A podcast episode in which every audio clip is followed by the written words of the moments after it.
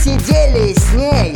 до самого утра Я очень устал и мне хотелось домой Но она почему-то не хотела спать со мной Но вдруг на мой бред она повела